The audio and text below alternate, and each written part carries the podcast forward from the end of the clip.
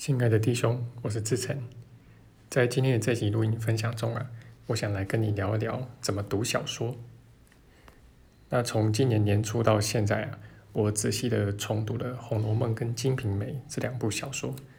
那这个也是我们中国古典文学里面最伟大的两部小说，其他的大概也找不出来了，能够并肩的啊。那我这次在重读的时候呢，读的比较仔细，然后也参照了许多学者们的一些研究和解读。那当然也发掘出这两部小说里面呢，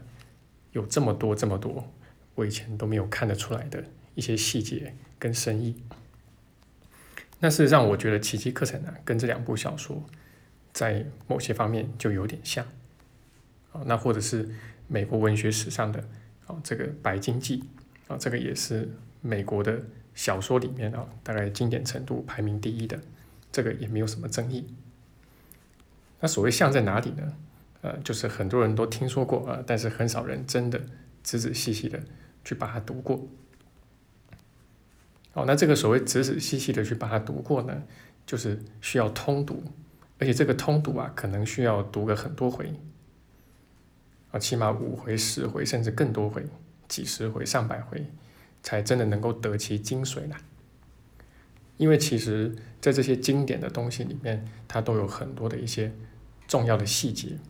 那我们通常在读个一两回，甚至三五回的时候，可能都还没有能够去参透啊。特别是像奇迹课程，因为我们在读的时候啊，我们内在的小我也会有抗拒，所以它会让我们呢，就是自动的跳过了某些我们不愿意去面对。不愿意读进去的东西，那这个通读的必要性啊，是因为如果你只是读了其中的一些，就很容易会出现断章取义。那这个呢，其实是我自己在这个奇迹课程圈子里面待了这么久啊，发现非常非常普遍的一个现象，不管是学生或者所谓一些教奇迹课程的老师身上，都很普遍能够见得到。啊，我讲的是断章取义的一个现象。那有些人知道呢，就是在《红楼梦》跟《金瓶梅》里面呢，他这个作者的一个笔法叫做“草蛇灰线，伏脉千里”，也就是说，很多地方你看到好像是不经意提到的一些人物啊，或者情节啊，甚至是天气，其实它都有一些深意在里面，那都会有一些前后的照应在里面。好，那呃，奇迹课程其实它也是类似的。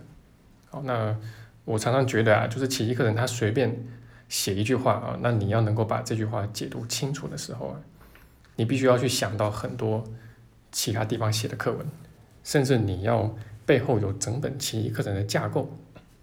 在里面，你才真的可能把这句话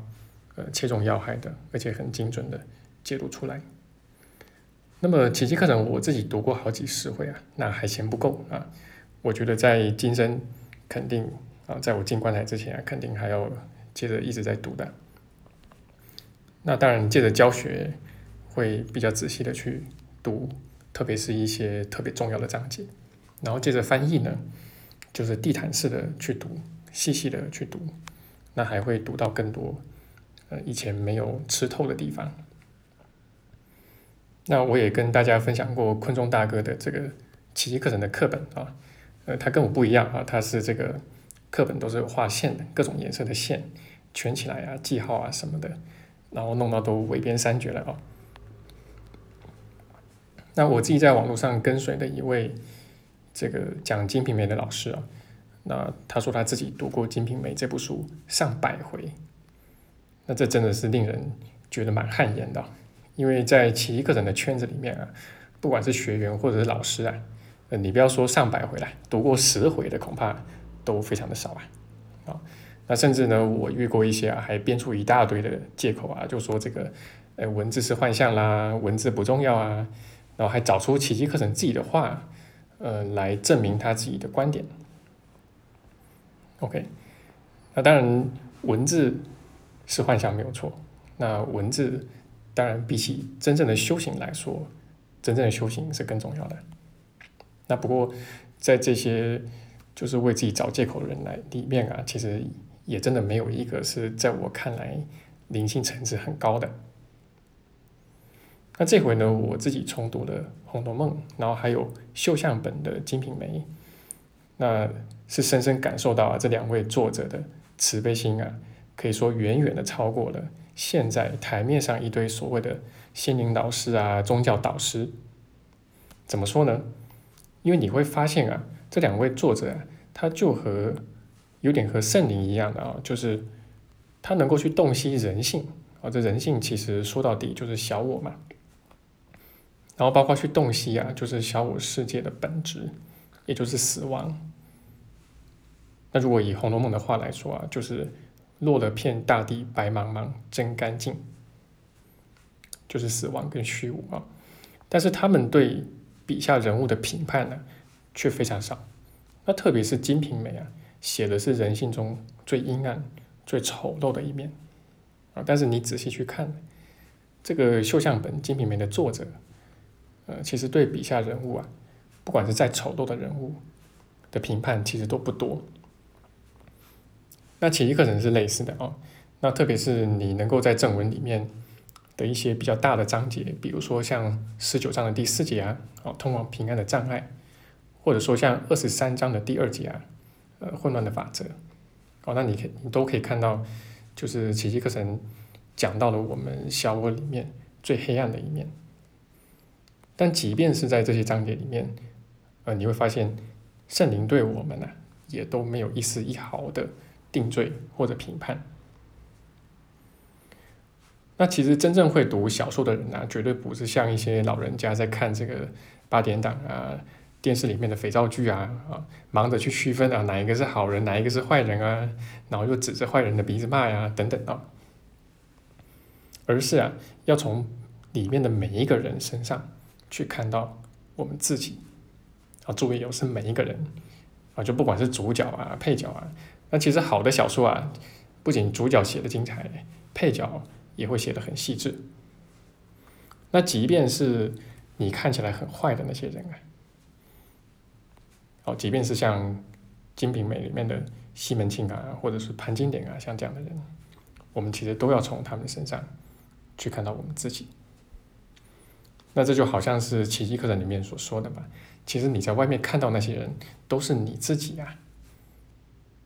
他们只是你的一面镜子而已嘛，啊，所以也可以说他们其实就是我们。那也可以说啊，这个《金瓶梅》的作者啊，是大大的挑战了我们的一个底线啊，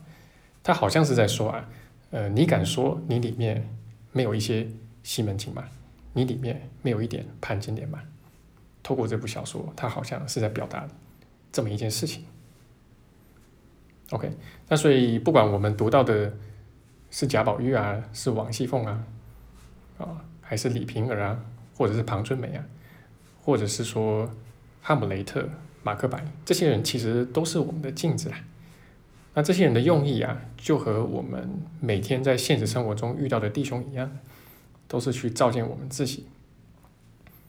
而不是让我们去对他定罪啊，对他评判啊，等等啊。那唯有这样呢，我们才能够真的从好的小说里面去受益，也真的才能够从从这个世界里面去受益。